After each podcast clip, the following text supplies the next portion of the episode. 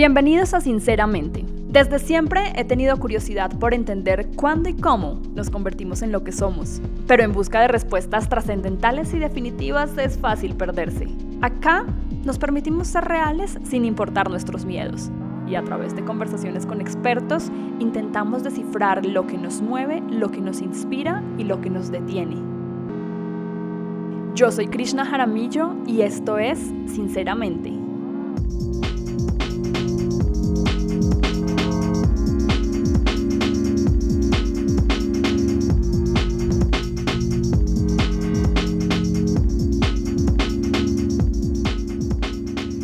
Epidemia más peligrosa que el COVID está desde hace años encerrándonos en silencio. Sus síntomas son fáciles de identificar, pero muy difíciles de aceptar. Dificultad para respirar, tristeza prolongada, sollozos frecuentes, falta de energía, miedo, deseos de no hacer absolutamente nada. Esas son solo algunas de las señales que te da tu cuerpo para indicarte que estás sufriendo de ansiedad. Más del 30% de la población global sufre ataques de ansiedad. Pero aún hay miles de personas que conviven con este desorden mental sin saberlo, sin aceptarlo, sin darle un nombre y peor aún, sin hacer algo al respecto. La ansiedad es la enfermedad mental más común de las últimas décadas y sin embargo en muchos países aún se sigue ignorando o se trata con indiferencia a quienes lo padecen.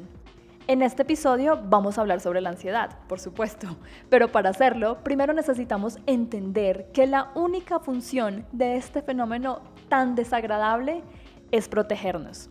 Sí, yo sé, puede sonar contradictorio, pero la ansiedad es un perfecto entramado de protección sin el cual nuestra existencia y evolución quizá nunca hubieran sido posibles.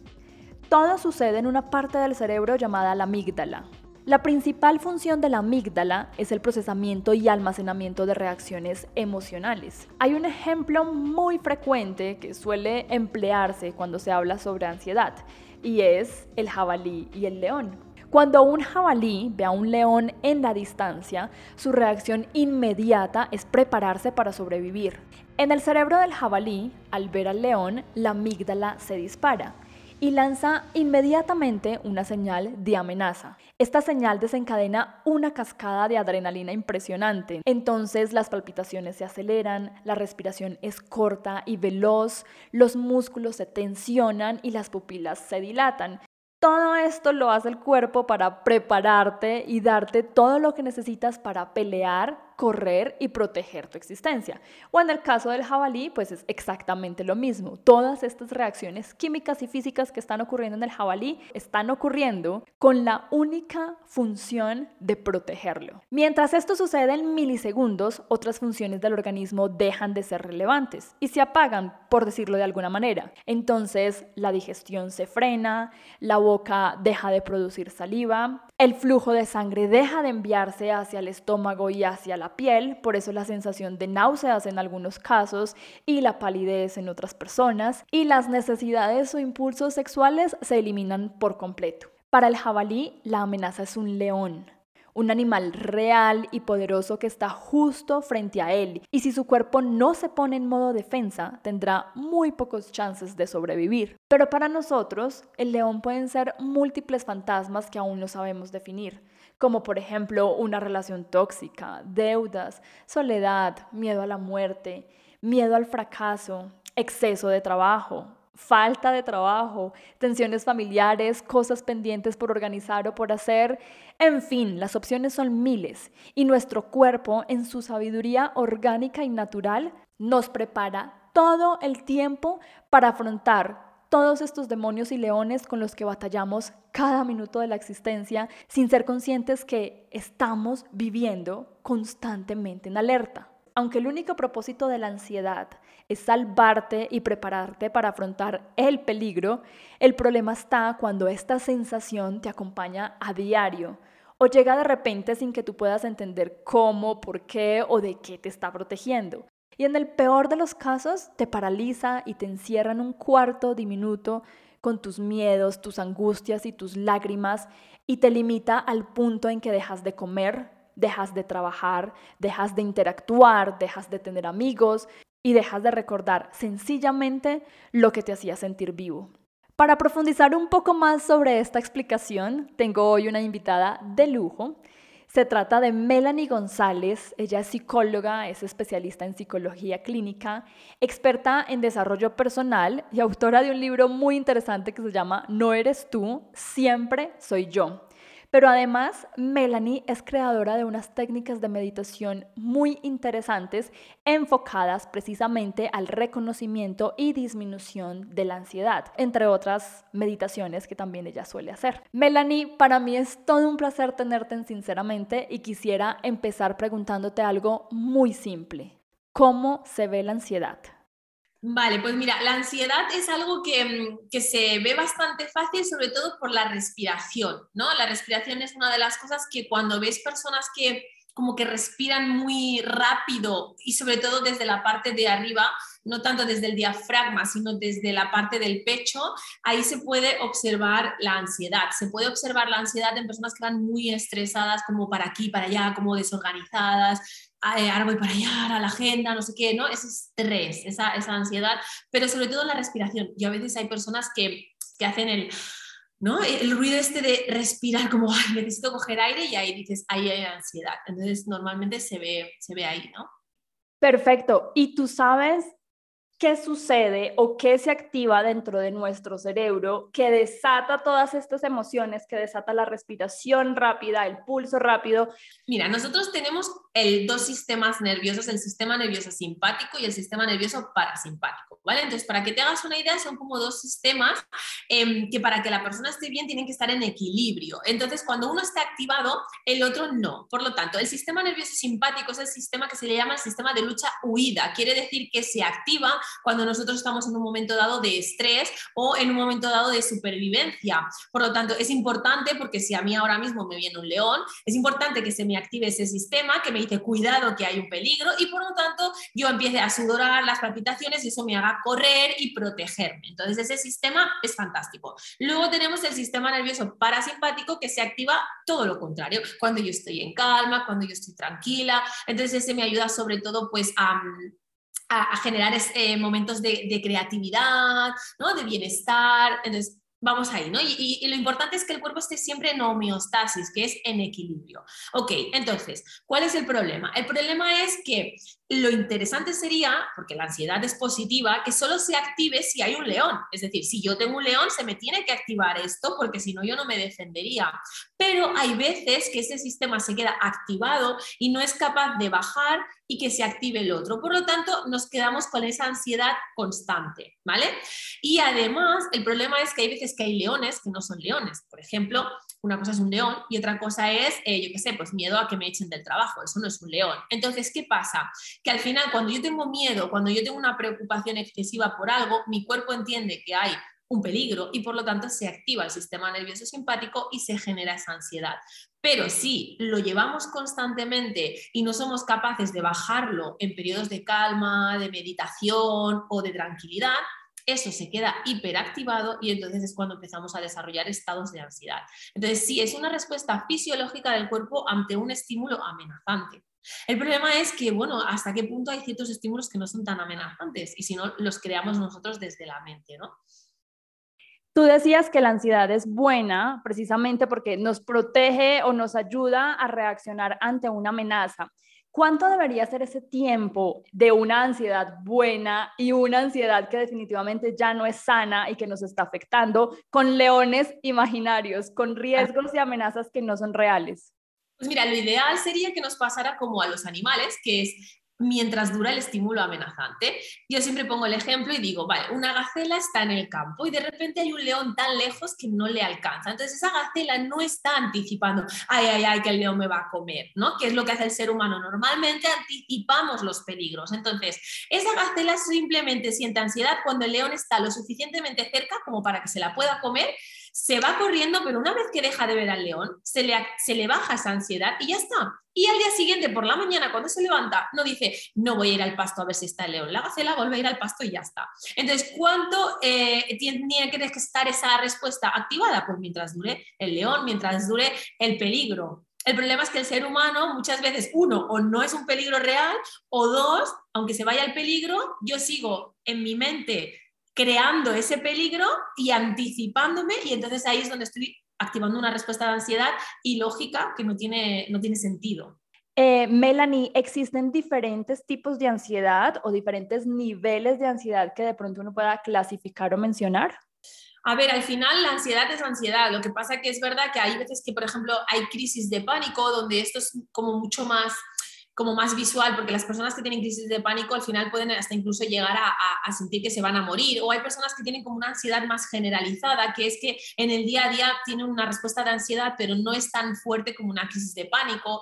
Entonces, sí, hay diferentes tipos, pero al final la respuesta es un poco la misma, ¿no? Al final es más o menos lo mismo. Y es verdad que que al final eh, la ansiedad generalizada se nos puede crear debido a una vida pues, pues, de estrés, donde estamos todos viviendo con estrés y al final esto es, y, y, hay personas que tienen pues eso, como puntas, ¿no? Crisis de pánico, que eso ya es como un poco más desagradable, ¿no?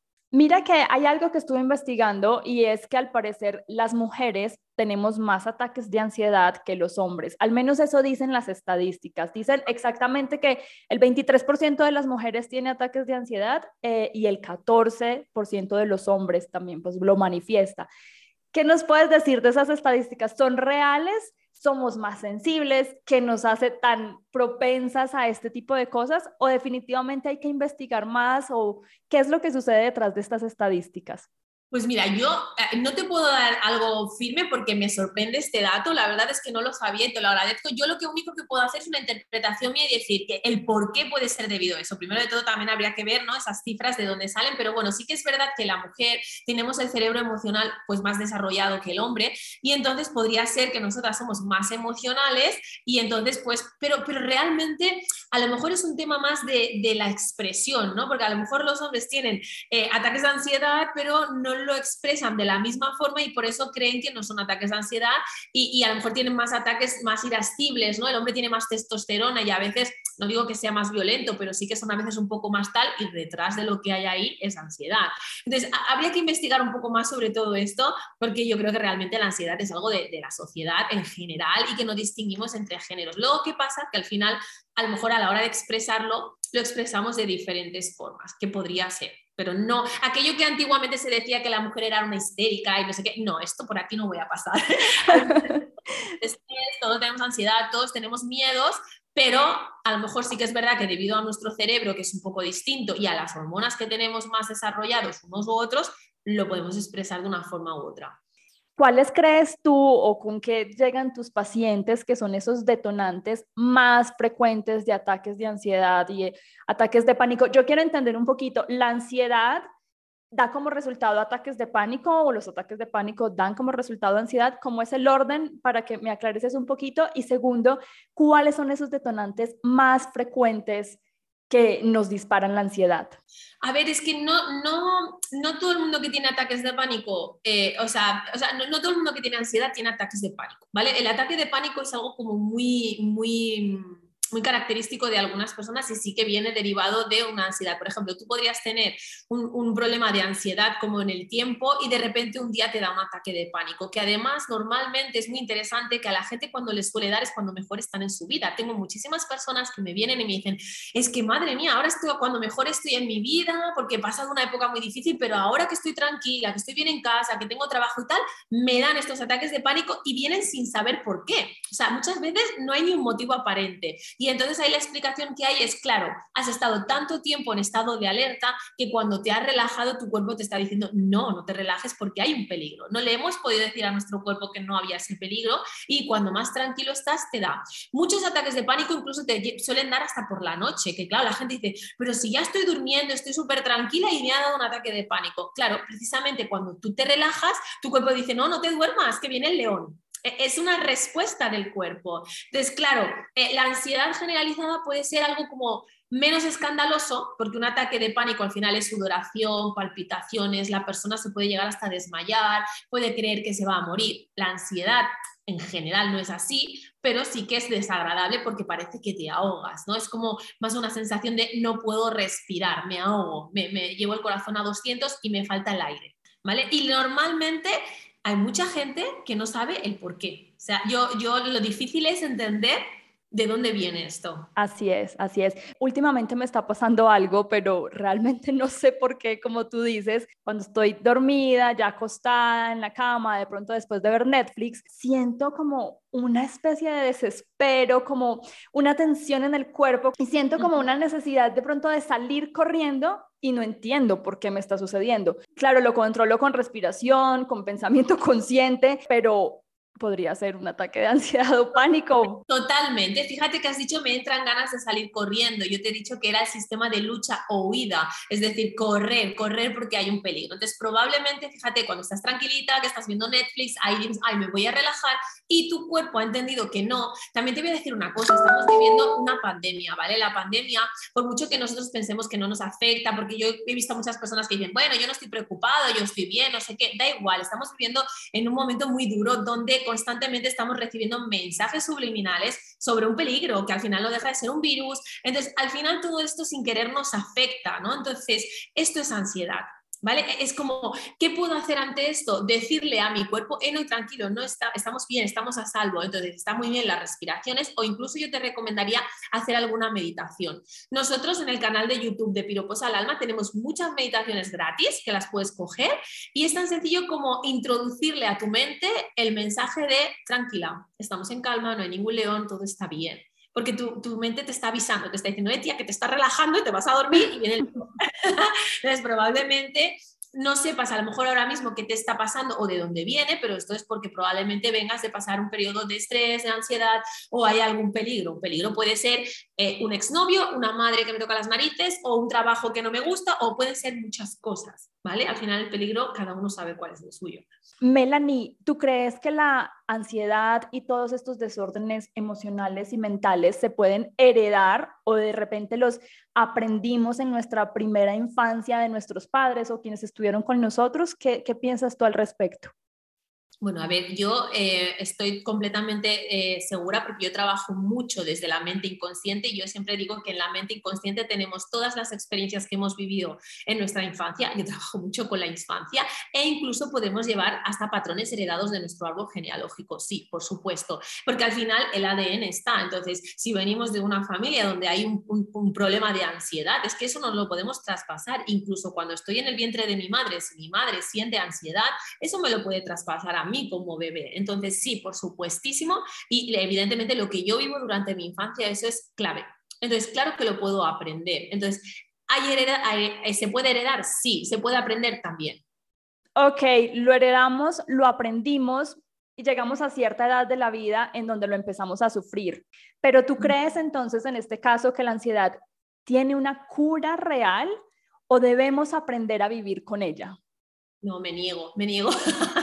claro, claro que tiene cura y de hecho, bueno, yo tengo muchísimas personas que han venido con ataques de pánico y se han sanado y lo han trabajado. O sea, tiene una cura porque algo que yo he aprendido eh, también lo puedo desaprender. Al final es entender que nosotros tenemos esa mente que, que tiene un mensaje y es que hay un peligro. Entonces, primero de todo es identificar yo ese peligro y empezar a verlo desde otro lugar. Entonces, no, no hay que aprender a vivir con la ansiedad. Tenemos que aprender a gestionar eso y, y, y hacer que nuestro cuerpo no reaccione de esta forma. Tenemos un sistema nervioso que es el parasimpático, no nos olvidemos de él, que es el que nos ayuda a regular todo esto. Lo que tenemos que hacer es activarlo. Por eso tenemos que buscar momentos de calma, momentos de respiración, de, de meditación, de cosas que hagan que el otro sistema se duerma, por así decirlo un poco. Y evidentemente ver qué tipo de calidad de vida tenemos, si tenemos mucho estrés, todas estas cosas. Pero claro que se puede, eh, o sea, evidentemente se puede vivir sin ansiedad y se debe de vivir sin ansiedad. Y si no llegamos a ciertas cosas ya, pues al final incluso hay personas que recurren a la medicación y esto ya es, eh, cada uno lo elige, ¿no? Pero evidentemente no me tengo que acostumbrar a vivir en estado de alerta. Porque desde ahí también te voy a decir una cosa, es que desde ahí no, no podemos crear nada bonito. Tú no puedes crear algo bonito corriendo por el, por el campo perseguida por un león, es que es imposible. Entonces los estados de creatividad, todo esto se, se, se pierden. Ahí llegamos a un punto que me parece también importante y es el dilema de las redes sociales. Muchas veces las redes sociales se relacionan con eh, depresión y con ansiedad, pero ¿cuál crees que es el orden aquí? Es decir, ¿realmente son detonantes de ansiedad y depresión y todos estos sentimientos? ¿O es que yo en mi estado de ansiedad natural, en mi estado de depresión, en mi estado de vibraciones bajas de energía, me voy a las redes sociales y, como que estoy tan sola o tan encerrada que simplemente es como mi canal y mi escapatoria. ¿Cuál es ahí la cara realmente de, esto. Claro, yo me niego a responsabilizar a algo externo de mi, de mi de bienestar, ¿no? Entonces yo ante todo siempre digo que yo soy la responsable de mis emociones y de mi bienestar. Entonces las redes sociales de por sí no son ni peligrosas ni no peligrosas, dependen, depende muchísimo de cómo las utilicemos. Entonces una persona que se siente bien, que se quiere, que se ama, que tiene una buena autoestima, evidentemente una red social no le va a fastidiar ni le va a hacer nada porque no se va a comparar con nadie, porque no va a hacer nada de esto. El problema está en que es una herramienta peligrosa para personas que realmente a lo mejor no están sanadas o no están trabajadas a nivel de desarrollo personal. Pero esto es como decir que el dinero es malo, para nada. El dinero es un papel, es una energía y simplemente depende de las manos de quien caiga. Entonces, eh, la red social de por sí es verdad que, que ha ayudado mucho a todo esto, pero ¿por qué? Porque hay muchísimas personas, sobre todo adolescentes, que, no están teniendo en cuenta muchas cosas y entonces nos empezamos a entrar en la comparación, en los insultos, en lo no sé qué. Claro, pero para eso primero hay que estar sano, porque yo, por ejemplo, pues a mí las redes sociales no me han generado nada, yo no me comparo con nadie, pues yo veo a alguien bonita en una foto y digo, Ay, pues qué bien, no me molesta, ¿no? Entonces hay que vigilar eh, el, el trabajarse uno el amor propio y a partir de ahí no nos tiene por qué afectar esto. Melanie, hay muchas personas que viven con ansiedad y no lo saben o no lo asumen o no hacen nada para remediarlo, simplemente se acostumbraron a vivir así, se acostumbraron a vivir en la tristeza, a vivir llorando, todos los días lloran, eh, todos los días se sienten ansiosos, tiemblan, no pueden controlar su respiración y creen que, es, creen que es eso, creen que es normal, creen que es natural, simplemente dicen, no entiendo por qué estoy nerviosa, no entiendo por qué me están temblando las manos,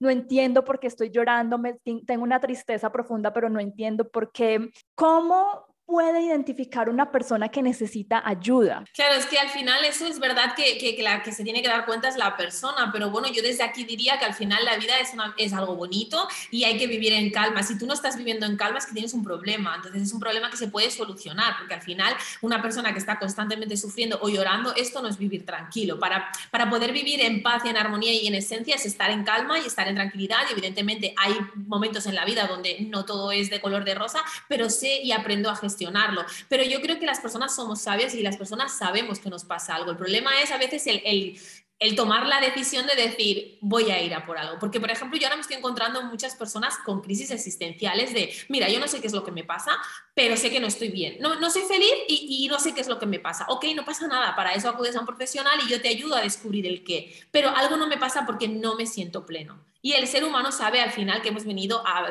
vivir la vida y a sentirnos plenos. Entonces, sí que lo sabemos, pero cuesta pedir ayuda a veces. Y si no, con ayuda del exterior, de, oye, tú tienes que ir al psicólogo porque no te veo bien, ¿no? O tienes que hacer terapia o lo que sea.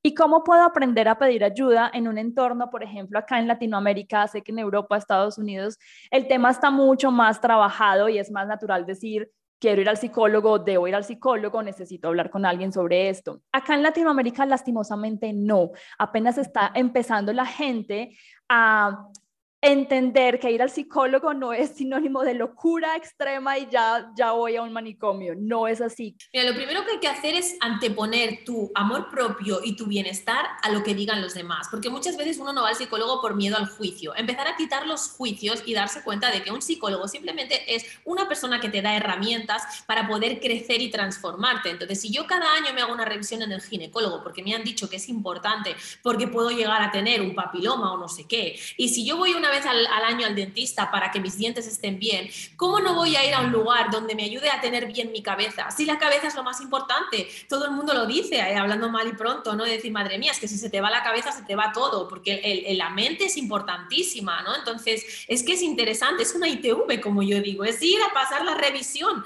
Entonces, ya está, no pasa absolutamente nada, no es de locos. Para empezar, ya, eh, ¿qué es estar loco y qué no es estar loco? Son juicios muy antiguos. Y segundo, que hay que diferenciar entre lo que es un psiquiatra, que es la persona que atiende a esas personas que tienen problemas mentales o trastornos mentales y medican, y el psicólogo es una persona que simplemente te da herramientas y te ayuda a ver las cosas desde otra perspectiva. ¿Tú tienes alguna técnica que nosotros podamos utilizar para frenar esos pensamientos compulsivos de tristeza, de miedo, de temor, de inseguridad. Leí en algún lado que una técnica interesante para poder frenar esos pensamientos compulsivos era exagerar los pensamientos al máximo. Ok, dime qué es lo peor que te puede pasar. Listo, llegaste ahí, ahora dime qué es lo peor que puede pasar. Pero ¿cuáles crees tú que son esas técnicas para ayudarnos en esos momentos en donde estamos tan profundos en depresión o ansiedad que es muy difícil controlar nuestra mente y nuestro, y nuestro cuerpo? Sí, esta que dices está muy bien, porque al final preguntarte qué es lo peor que puede pasar está muy bien. También, por ejemplo, escribir en un diario, porque muchas veces como que tenemos esos pensamientos en automático, pero no somos conscientes de ellos. Entonces, por ejemplo, yo a veces recomiendo que cuando acaba el día te sientes un momentito pues en algún sitio y contigo misma tengas una conversación de qué tal, cómo te ha ido el día cómo has estado hoy, qué pensamientos has tenido a lo largo del día o cómo te has sentido. Y a partir de ahí, incluso anotarlo en un papel, porque va bien ponerlo en el papel y como darle luz ¿no? a esto que está pasando. Es decir, ok, pues me doy cuenta que en el día de hoy he tenido muchos pensamientos de miedo con respecto a esto. Ok, ¿realmente estos pensamientos me hacen bien? ¿Son pensamientos positivos para mí? ¿O qué de real es todo esto? ¿no? Un poco como empezar a cuestionar. Siempre digo que estos pensamientos vienen de la mente consciente, que yo le llamo el pepito grillo. Entonces yo me lo imagino como un ente, ¿no? Como un personaje y es tener esa conversación con ese personaje y decirle, bueno, realmente lo que tú me estás diciendo tiene que ser cierto, porque a lo mejor no es cierto. Pero también te voy a decir una cosa, para mí lo más importante es el tema de la meditación y por eso yo insisto muchísimo, pero ¿por qué? No, no es por un tema, hay veces que hay personas que dicen, la meditación me ayuda a relajar, no es un tema de relajar, es que cuando yo estoy meditando, estoy entrando en la mente inconsciente y es ahí donde se hacen los grandes cambios, porque la mente consciente, que es la mente del pensar, esa está loca perdida, como digo yo, y a esa cuesta mucho eh, que se crea las cosas, pero nuestra mente inconsciente es la que nos ayuda a ir en el piloto automático. Entonces, si yo hago una meditación, entro en la mente inconsciente y le digo que todas las preocupaciones del día las va a eliminar, esto funciona, porque tu mente inconsciente se lo cree todo la sugestionas, por así decirlo, y empiezas a funcionar de una manera totalmente distinta. Tengo un directo sobre la ansiedad en YouTube, estaría guay que os lo miréis también, porque ahí explico lo importante que es entrar en la mente inconsciente y decirle a tu mente inconsciente, no hay ningún león, todo está bien, esto es simplemente un invento de, de tu pepito grillo y a partir de ahí calma. Y de verdad se notan cambios muy profundos a nivel corporal incluso. Y esa meditación que tú recomiendas, porque hay muchos tipos de meditación, eh, la que de pronto más conocemos es de la o la que creemos conocer es la meditación en donde tú te sientas en silencio, pones una velita de incienso, algo aromático y empiezas a calmar tu mente. ¿Recomiendas esta meditación? No, para esto recomiendo las mías evidentemente, pero ¿por qué? Porque las mías llevan, llevan una, están gratis, ¿eh? podéis coger las que queráis. E, es una manera de sugestionar, es una meditación guiada. Entonces yo primero, ¿qué es lo que te hago en las meditaciones? Siempre te hago una relajación de todo el cuerpo. ¿Para qué? Para que tú poco a poco te vayas relajando, te vayas relajando, vas parando la mente consciente y empiezas a entrar en ese estado de como de, no es de sueño, pero una especie de estado de inconsciencia, que es ahí donde estamos en la mente inconsciente. Y ahí lo que yo hago es sugestionarte, es una especie de hipnosis, por así decirlo. Lo que pasa es que la palabra hipnosis da como un poco miedo y por eso le digo meditación. Entonces, en ese momento, por ejemplo, el de la ansiedad, pues a lo mejor te digo que entres en el mar, que imagines que estás eliminando todas tus preocupaciones. Entonces, se ha descubierto desde la neurociencia que si tú visualizas una cosa y la sientes en el cuerpo, tú puedes llegar a hacer cambios neuronales en el cerebro, se hacen cambios en las estructuras cerebrales. Por lo tanto, si tú te imaginas que estás en el mar y que te estás limpiando de todas tus preocupaciones y además lo sientes, lo estás creando, porque estás creando nuevas conexiones sinápticas en tu cerebro. Y esto es ciencia, esto no es magia. Que también.